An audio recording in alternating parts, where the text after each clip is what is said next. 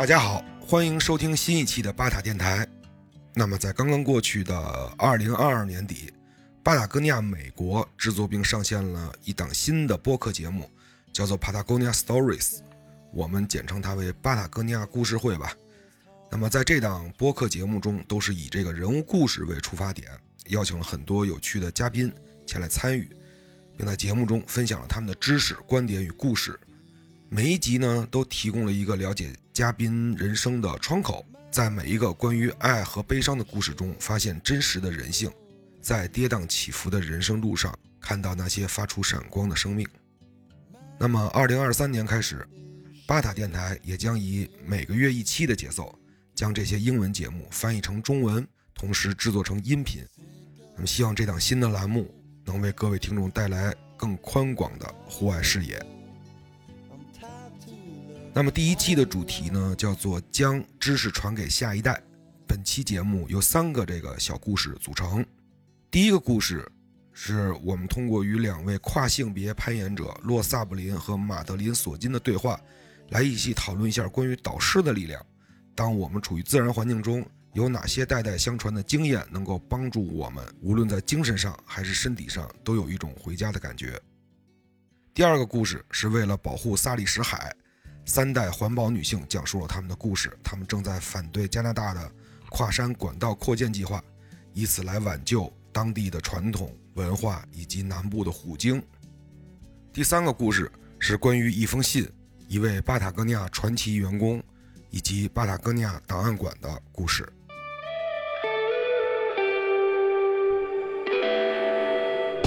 This is Patagonia Stories. I'm Archana Ram. 那么节目一开始，主持人阿卡纳拉姆介绍到说：“大家好，这里是新的播客系列《巴塔哥尼亚故事会》，我是主持人阿卡纳拉姆，巴塔哥尼亚的编辑。我们的团队里呢有作家、摄影师、设计师和电影制作人。我们会在播客中来聊聊我们热爱的地方和那些我们想要保护的地方。欢迎收听我们新的播客系列。”那么，在第一集的巴塔哥尼亚故事会中，我们来看看知识是如何在人与人之间、地方之间和几代人之间传播的。今天，我们就来和攀岩爱好者洛萨布林和马德琳索金聊聊导师在攀岩运动中的角色。那么，第一个故事呢，以采访对谈为主。那么，受访的两位对象呢？这个一位是马德琳·索金啊，是一名专业的大岩壁自由攀运动员，也是这 AMGA 认证的攀岩向导，曾多次完成了这个很多比较艰难的路线。那么洛萨布林呢，也是一位年轻的跨性别自由攀运动员。呃，我个人对这个攀岩不是非常的了解，所以有一些概念的定义，就是从这个网上给大家找了一些。那什么是自由攀登呢？自由攀登就是，啊，利用手脚天然的把手点上攀啊，绳索等人工器材只是为了确保安全啊，对上攀无助力。所谓的这个自由呢，就是不借助外力，完全由攀登者穿着岩鞋和使用岩粉，以自己的肢体抓握岩壁来完成一条路线的攀爬。不管是运动攀或者传统攀，只要不借用外力，皆可以说是自由攀登。在攀登的过程当中所使用的绳索呢，就是为了这个保命用的。那么攀登者在攀岩的过程中可以视绳索为不存在。那么我们下面回到了这个采访对话的本身啊，马达林先说，可以说最令我开心的就是一段漫长而艰难的自由攀，虽然会有攀岩绳来保证安全，但有些地方还是非常的具有挑战性。我喜欢离天空更近的地方，站在离地面更高的地方，更坚定的地方。也喜欢能和自然更亲密一些。那么主持人说，作为一名已出柜的跨性别攀岩家，马德琳的出现对一名叫做洛萨布林的年轻攀岩者也产生了很大的影响。那么现在洛也是成为了一名教练，像马德琳一样成为一名专业的攀岩运动员。那洛萨布林说，马德琳呢就像一个摇滚巨星啊，我知道他很久了啊。都我都不记得我有多早就开始崇拜他了，但我第一次知道马德琳呢，先是因为他是一名专业的攀岩运动员啊，他给我了很大的启发，然后我才知道他也是一名这个跨性别的攀岩者，这对我来说意义就更重大了。可以说，在我年轻的时候，在这方面他给我带来了一种非常温和的表现。啊，洛接着说：“我做了很多关于心理健康、心理表现、户外探险以及社会和环境正义的工作，这是我的激情所在。我也非常喜欢去攀岩。”啊，马特林对洛说：“我在认识你之前就听说过你了，你也知道，我经常被别人提醒，我可能会更喜欢这个少数性群的这个攀岩运动员。所以我想，好吧，呃，洛听起来挺酷的。之后我们在一次攀岩的活动上也短暂的碰了一面。”后来没多久，我们在这条我们之前说到过的路线又碰面了，之后也见了很多次，对彼此有了更多的了解。那么主持人接着说，攀岩感觉是一种非常亲密的活动，你要把自己的生命托付在握着绳子另一端的人的手中，啊，当你在半空中时，这种联系会更深刻。洛回答道：“是啊，我觉得有些事情在攀岩界可能被认为是这个陈词滥调。”但实际上，你就是把别人的生命掌握在了自己的手中。我们得做到互相保护，就像我们在攀岩中使用安全系统一样。虽然不是说我一路上脑子里都琢磨着这些关于生死的事儿，但是在风险较高的情况下，你手里就是掌握着另外一个人的幸福。很多地方都需要小心，尤其是那些非常专注的路线上，你要关注别人的表现是不是出现了焦虑啊，关心一下他们的。状况是怎么样的？两个搭档之间的能量水平会一直有很大的变化。然后这个马德琳说接着说啊，真的像是洛说的那样，有一种能量在流动。当你们是很纯粹的搭档关系，你们就会在认真的阅读对方。当有人状态开始下滑的时候，你就得给他加把劲儿啊。还有就是得诚实的对待他们，不要太兴奋或者别的什么的，心态以始终要保持冷静。才不会出现问题。你得试着从更多的角度来看待他们，理解他们正在经历的事情，同时也提醒他们自己的能力。所以，我认为这是一门美丽的艺术啊！我们都体验过那种完美的攀登，也经历了反之亦然。当然，无论好坏，都有特别的意义。啊，洛说，当你在寻找一个攀岩的搭档时候，至少对我个人来说啊，我并不认为我要找那种。具有某种特定性格的人，比如说特别幽默啊什么的，甚至有时候我觉得也不一定要有多高的攀岩水平，搭档更像是一个人喜欢拥抱，还有能够被拥抱的能力。我觉得这在攀岩的人际关系当中很重要。那么主持人说，二零一九年，洛和马德琳前往加州内华达山脉攀岩绿巨人，啊，绿巨人是这个锯齿岭最大的花岗岩大岩壁之一啊。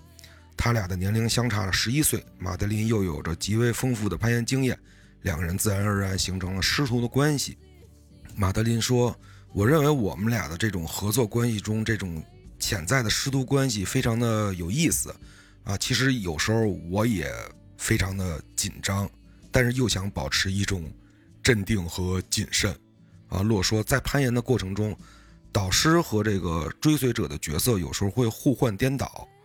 然后马德琳说：“我也确实从洛那里学到了很多东西。”啊，洛接着说：“在攀岩的过程中，很多事情都是有很多可能性的。比如说，你可能提前一天就制定好了这个攀岩计划，在这个攀岩计划中呢，可能由我来先领攀一段，然后再换你领下一段。但是呢，也可能这个节奏就被完全打乱了，然后你你得赶紧变换一下这个对策。”就有点类似于这个悠悠球来回摆动的这种感觉，啊，这是一种流动的导师与学员的关系，我们会互相学习，而它不是一个僵硬的传统的那种师徒关系。我觉得这是我对攀岩中师徒关系一种更为实在的理解，不是那种你是师傅，然后你一辈子都是师傅，然后在某种时刻师徒之间是会有某种神奇的转变。然后马德琳说啊，解释的非常漂亮。洛把我们的关系表达得很清楚，啊，那么主持人呢之后分享了一些关于洛和马德琳彼此往来的邮件。那么在这些邮件当中呢，他们回顾了一些在攀岩过程中比较艰难的部分。从这些邮件当中，我们也可以感受到他们之前所说的这种流动的导师的关系。那这些邮件也是由当事人来提供的。呃，下面就是这个邮件的内容啊。马德琳说：“洛，我真的很抱歉，我伤害到了你的感受。我知道在那次旅途中，我经常纵容自己沉溺在自己的世界里啊，迫切的想弄清楚，作为一个攀岩者和同性恋者，在这趟旅程中所感受的那种混乱，但同时又很想努力的去支持你。我很希望当时我能更勇敢的告诉你我真实的感受，而不是对你和对自己都那么的刻薄。然后洛回复道：“这才是我们一起勇敢去探索中的最棒的一刻啊！有些界限。”其实是可以很自由的，游离也是应对恐惧的一种自然方式。尤其是作为一个跨性别攀岩者，我也一直不断的和游离做着斗争。再加上攀岩，那么有时候我也会陷入一种很不健康的状态。我觉得我把攀岩变成了我的另外一种外部体现，这也意味着我不会在某些方面逼迫自己，这样我就能继续在其他方面发挥潜力。洛接着说。自从我开始尝试写作以来，我一直在思考，或者我以前常常思考一件事情，就是，当我们允许在别人面前以真实的状态自然相处时，其实那是一种馈赠给别人的礼物。我的意思是，我们总觉得我们在别人面前啊需要镇定自若、内心强大，好像对什么事儿心中都已经有了答案。但实际上，我们应该把更真实的自己勇敢地去展示给别人。如果有人也在类似的事情上正在挣扎着，然后看到另一个人正在用自己的经验引导着他们，尤其是那些他们生活中所关注的人，那真的算是一种很正向的连接。即便他们还没有经历过这种事情，他们以以后很可能也会经历到。我不希望他们看到自己喜欢的人也在欺骗自己和假装冷漠，那一定会让他们遇到同样的事情时感到孤立无助。所以这提醒了我们，真实的展示自我。才是我们给别人最好的礼物。我后来也意识到，你在那次混乱中的冒险给了我一份珍贵的礼物。当我让你尴尬或让你感到被侵犯时，你虽然根本不知道该说些什么，但是你还是愿意跟我保持交流。你也让我看到了愤怒、不耐烦和其他你真心希望摆脱的情绪。当我自己的某些行为触碰到你的痛苦时，你仍然用尽所有的专业技能和我一起去讨论、探索那种感觉。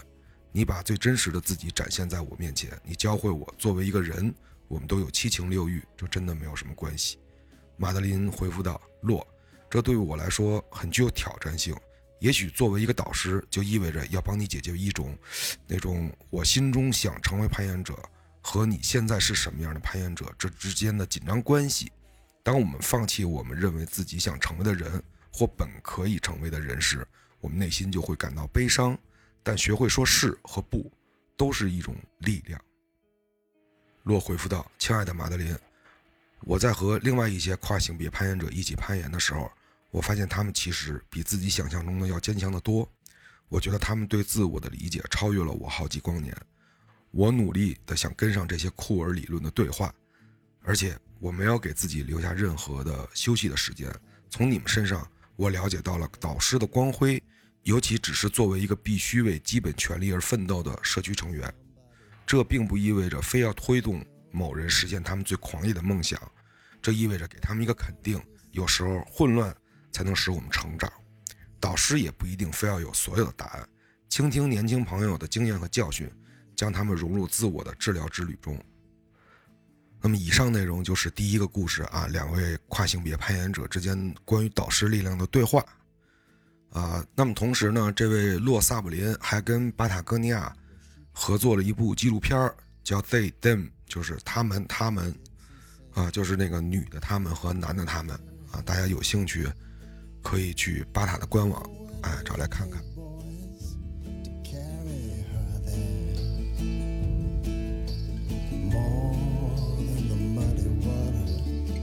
那么第二个故事呢，是为了保护萨利什海，三代环保女性讲述了他们的故事。他们正在反对这个跨山管道扩建项目，以此来保护当地的生态以及挽救南部的虎鲸。萨利什海是一片陆源海，它位于这个加拿大的 B.C 省。受邀采访的主人公呢是三位女性，分别是摄影师丹尼汉达希尔瓦。以及来自当地印第安部落提斯里瓦图斯族的两位女性，年轻的卡雅和她的阿姨夏琳。首先介绍一下这个摄影师丹尼汉达希尔瓦，她是一位屡获殊荣的女性摄影师、纪录片导演和演讲家，来自加拿大。他与五十多个国家的数百个非政府组织和社区合作，帮助并保护了上百公顷的土地。他是无国界摄影师组织的创始人兼董事，也是第一位索尼阿尔法女性奖的获得者。其次呢，我来给大家简单的叙述一下关于这个跨山管道 Trans Mountain 的这个项目。呃，这个项目最早是成立于1953年，它是一条绵延一千多公里的石油运输管道。从加拿大的埃尔伯塔省一直延伸到这个 B.C 省的萨里什海湾，每天呢能运送几十万桶的这个原油。然后呢，在这个巨大的利益驱使下呢，二零一九年呢，加拿大政府批准了跨山管道的扩建项目，大概就是在原有的这个管道基础上平行的再铺一条新管道。那么如果这个管道建成了，呃，对于当地的海洋来说呢，萨里什海上的游轮呢将。增加百分之七百，然后对于陆地上来说呢，新的这个管道的搭建，同时也会带来这个更多的这个工业化建设。那么对于当地的环境来说，是一个非常大的威胁啊。然后当地的这个萨里什人的生存和他们的传统也将受到这个严重的破坏。那么萨利什人是当地几支印第安原住民的统称，咱们刚才提到这个提斯里瓦图斯族就包含在其中。受访的这个卡雅和夏林就来自这个民族，所以在过去的几年当中呢，当地的环保组织和萨利什人不断的进行抗议和上诉，这个斗争呢有来有往，但是目前这条管线依然在缓慢的建设当中。好，下面让我们回到这个采访本身啊，首先发言的是来自这个提斯里瓦图斯族的卡雅，就是这个年轻的卡雅，他说，提斯里瓦图斯的意思就是海湾的人民。啊，这个民族所有的名字和身份以及居住地，都跟海洋紧密地联系在一起。他们之间是互惠互利的关系。在他很小的时候，他就知道海洋就像母亲一样，每次在大海里游泳都能感受到深深的爱。提斯里瓦图斯族是海洋的一部分，是海洋的后代。这种爱流淌在他们的血液中，保护、滋养、照顾着这个民族，所以他们也必须回报海洋，去保护它、爱它。然后这个摄影师丹尼说，当他第一次见到卡雅，并表明自己是摄影师的身份后，卡雅就邀请他去他们的家族拍照。与此同时，也就结识了这个卡雅的阿姨夏琳。然后他们说，他们祖先的土地和水源目前都被称为不列颠哥伦比亚省，其中包含着温哥华目前所有的入海口。然后这个卡雅的阿姨夏琳就给大家讲述了一个他们民族创世的故事。他说：“我们祖先的精神无论何时都会回响在这片土地上。他们的第一个祖父呢，是从狼变成两条腿的人。然后呢，这个人得到了一个信息的指示，让他潜入这个海湾的底部，抓起两把这个海底的泥沙上来，然后把这个泥沙呢放在这个用柏树叶擦干净的这个柏树的木碗里边。当第二天第一缕阳光升起的时候，照射在这个碗里。”那么这些来自海底的泥沙就幻化成了人，成为了第一位祖母。接着神的旨意又说：“你必须这个照顾这片生存之地啊，要接受他给予你们带来的所有的一切以及教导啊，向土地学习，同时也要保护它、照顾它。如果你们照做了，这片土地就会让你的子孙茁壮成长。”之后，这个摄影师丹尼接着说啊，经过几千年的发展，这片土地的人们确实这个。蓬勃发展了，子孙茁壮成长了，但是呢，随后到来的这个欧洲定居者啊，带来了疾病，造成了大量这个原住民的死亡，幸存者呢也都被送到这个寄宿学校啊，忍受这个虐待。这里我插一句题外话啊，目前正在这个播放的这个美剧《黄石》的衍生剧《一九二三》当中呢，就有这种类似情节的描写，有兴趣大家可以去看一看。啊，接着这个夏琳阿姨接着说啊。现在沿着这个萨利什海湾的这个海岸线，你能看到的啊，都是这个水力发电站、化工厂、炼油厂、输油管道和这个煤炭的开发。呃，这一片地方已经完全被这个工业大潮给淹没了。这个跨山管道项目呢，是从北部的阿尔伯特省的油沙当中提取原油，然后管道一直延伸至这个提斯里瓦图斯族的水域的尽头。石油的泄漏腐蚀了沿途以及海岸线。无数的这个野生动物啊都饱受折磨，对当地的原住民的环境和文化造成了巨大的威胁。然后呢，十年前啊，这个管道公司提出要将现现有的这个管道扩大一倍，那么就是现在这个所谓的管线扩大计划。当地的这个原住民提出了抗议啊，发起了游行，结果当地的这个官商勾结，不允许原住民发表任何的言论，啊，还有很多人为此遭到了指控、监禁和杀害。那么哪里有压迫，哪里就有反抗，对吧？之后这个当地这个原住民呢，自发形成了一个组织，联手发起了更大规模的抗议和示威。于是呢，政府迫于压力，就提出了给当地原住民一些补助。所以在二零一二年的五月，开了一次大会，所有的社区成员都来了，部族的部落的成员也都聚集于此，其中也包括这个埃尔伯特省的几位原住民的这个地质专家，就对这个石油比较了解的专家啊，在这次大会上，大家投票表决，咱们是要钱还是要命？最后大家一致通过要命，反对跨山管道扩张项目。经过这个不断的抗议和上诉啊，二零二二年二月，加拿大。政府宣布停止为这个跨山管道扩建项目提供资金，因为它的成本已经飙升了百分之七十。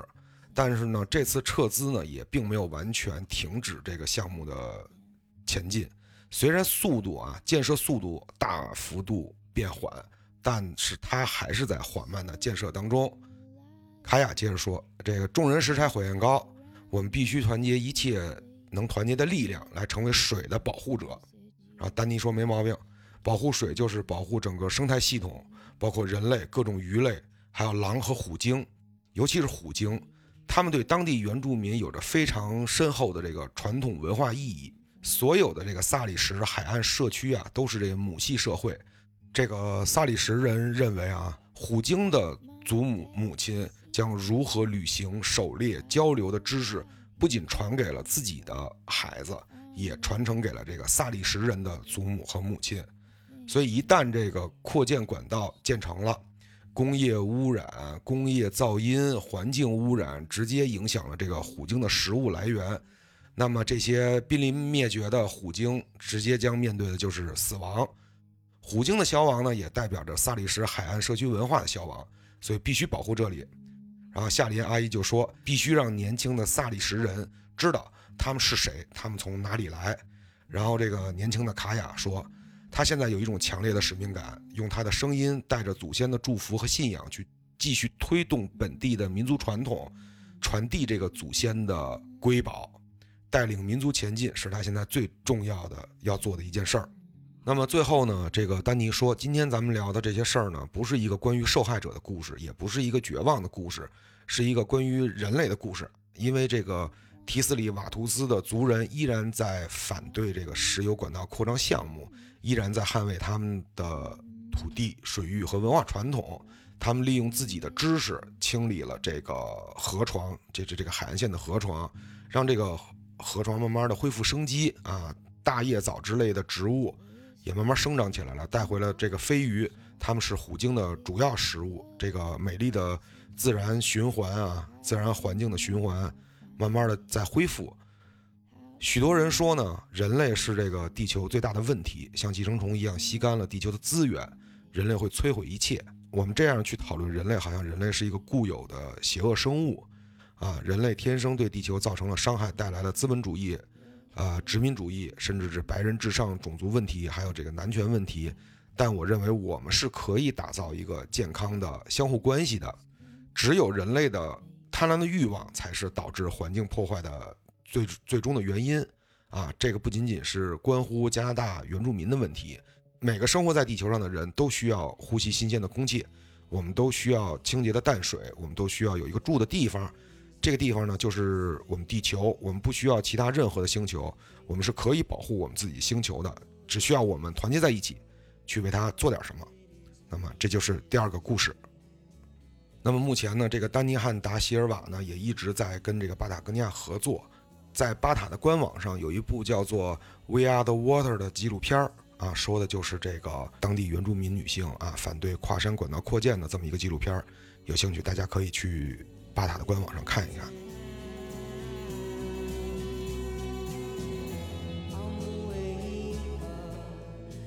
那么第三个故事呢，是关于一封信，一位巴塔的船区员工以及巴塔哥尼亚档案馆的故事。参与对话的三位呢，都是这个巴塔哥尼亚的员工，一位就是刚才那个主持人，另外两位呢，一个叫做瓦尔，一个叫做特里，他们俩呢都是负责这个巴塔哥尼亚档案馆的员工。那么巴塔哥尼亚档案馆呢，其实就是在这个加州文托拉总部后院啊，这个巴塔哥尼亚总部后院。那么一个铁皮的灰色的铁皮仓库啊，这个铁皮仓库里边保存着很多具有特殊意义的、很有历史感的，以及非常稀有的一些装备，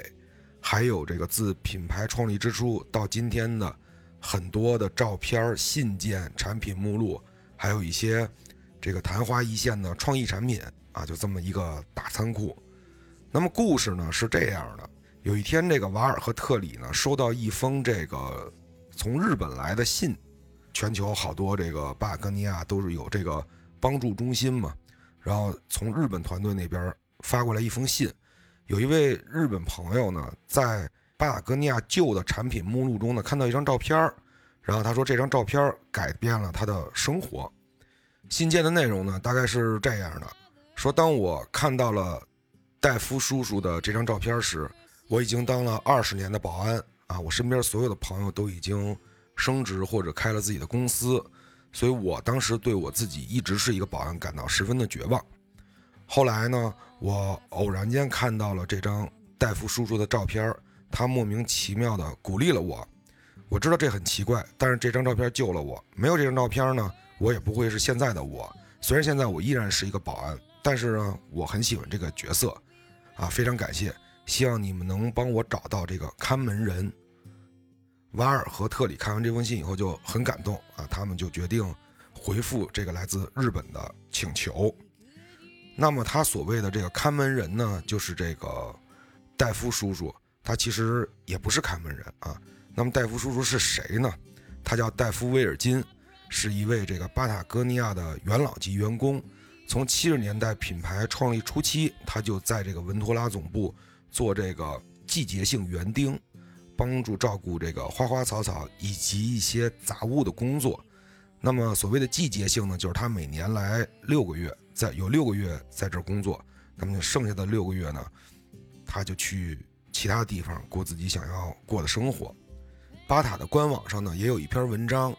名字叫做《Six Months Here, Six Months Gone》，就是说这个戴夫威尔金的故事的。有兴趣大家也可以。看看，去看看这篇文章。那戴夫叔叔是怎么跟这个巴塔结缘的呢？那么六十年代呢，戴夫叔叔经营着自己的一个攀岩牧场，就是很多喜欢攀岩的人都到他这个牧场来玩儿。那么其中有一个年轻人呢，就叫做伊旺·什奈尔的，就是后来巴塔哥尼亚的这个创始人。啊，当时呢年轻啊，又没有什么钱，又想去练习这个攀岩的这些技巧。然后，所以他就决定在这个牧场呢帮忙做一些杂工，刷刷墙，然后就可以长期在这个牧场待着。久而久之呢，这个他们俩就成了非常非常要好的朋友。后来呢，这个伊旺就成立了这个巴尔戈尼亚。那么戴夫叔叔呢也不再经营这个攀岩牧场了。那这个时候，伊旺就叫戴夫叔叔过来说：“哎，你来帮我这个做这个季节性园丁吧。”然后每年就工作六个月啊，剩下六个月你就去你想去的地方就可以了。然后戴夫叔叔就这样加入到巴塔哥尼亚，成为巴塔哥尼亚元老级的员工之一。那么戴夫叔叔是一个非常节俭、简单且注意环保的人啊，他会一遍又一遍的修补自己的牛仔裤，啊，吃饭用的碗裂了，他还会用这个胶带把它粘好，然后继续使用。睡在一辆这个相对简陋的自己改装的这个房车里边，就在这个呃文图拉总部的后院啊。所有的巴塔员工都非常尊重这个老头儿啊。这老头儿的脾气也挺暴躁的，说如果你不小心穿过花园踩到了他种的这些花花草草，反正够你喝一壶的。后来这个巴塔管理层决定呢，就让那个戴夫叔叔长期可以住在这个文图拉总部后院。还送了他一辆这个拖挂那房车，就我们能在那个美国电影里边看着特别经典的那种银色的大的这个拖挂房车啊。然后我们回到故事里来，这个经过瓦尔和这个特里在这个巴塔哥尼亚档案馆里边的寻找啊，终于找到这张照片了。这张照片呢是在2007年的一本产品手册里边，当时正在推这个 Better Sweater 这个抓绒外套啊，所以产品图册里边就当时就用了一张戴夫叔叔穿这个 Better Sweater 的照片儿。那么照片里边呢，这个戴夫叔叔手里拿了一把铲子，旁边有一垃圾桶，桶里插着很多这个工具，桶上面还有一个巴塔哥尼亚那个飞鱼的 logo，满脸这个大胡子，穿了一件特别有这个年代感的 Better Sweater，然后他那件衣服啊，已经穿了三十多年了，配上他那个都是补丁的牛仔裤，特别巴塔哥尼亚。然后后来他们就找到了这个这个瓦尔和特里，就找到了当时这个常驻摄影师。把这个底片要过来了，把这张底片洗了出来，装裱到镜框里，啊，转交给这个日本团队，让日本团队把这份礼物转给这个来信的男子。然后这瓦尔就说：“作为一个集体，即使我们相隔千山万水，但当对某些事物感到共情、某种情感连接上的时候，我们就必须站出来，放下手头的事情，把他这个心愿完成。”啊，那么到今天，虽然戴夫叔叔已经去世了，但是他仍然激励着世界上另一个人过上更好的生活，接受自己，做一个称职的保安。他的工作还在继续前进，啊，那么就是这么一个故事。这个故事也到此就结束了。那么我在这个继续延伸一下啊，这个戴夫叔叔去世以后呢，巴尔戈尼亚把他曾经住过的那个拖挂房车啊翻新了，用这个木头、铜和这个羊毛。把它重新装修了一下，成为了第一辆这个温威尔的修理车。戴夫叔叔也成为这个巴塔哥尼亚温威尔项目的一个标志性人物。啊，温威尔是一个巴塔哥尼亚的就医循环项目啊，中文名字叫修行。这个巴塔哥尼亚创始人以旺曾经说过啊，对于这个温威尔这个项目曾经说过，对于买衣服，你能做的最负责的事儿就是买二手的衣服，因为当一件衣服被制造出来的那一刻。它已经造成了资源上的破坏啊！如但是如果不想去买二手衣服，那你的衣服坏了怎么办呢？那我们就来修好它。所以温威尔项目其实是一个旧衣修补、维修和回收与再造的一套旧衣物循环机制啊！希望通过这个项目来帮助大家延长产品的使用寿命和周期啊。那么现在呢，呃，国内呢，北京三里屯店有一个修行的车间。啊，何姐在负责，咱们还有一辆这个修行车啊，曾总经常开着这个修行车，到各个户外的点儿为大家这个服务。巴塔电台呢也曾经做过一期关于旧衣换新和解的故事，第九期，有兴趣大家可以来找来听听。那么最后呢，我也希望各位听众能有一件自己的有故事、有回忆的这个巴塔哥尼亚产品，然后呢把它继续传承下去，传承给下一代。好那么本期八大故事会呢就到这里了咱们下期见拜拜各位。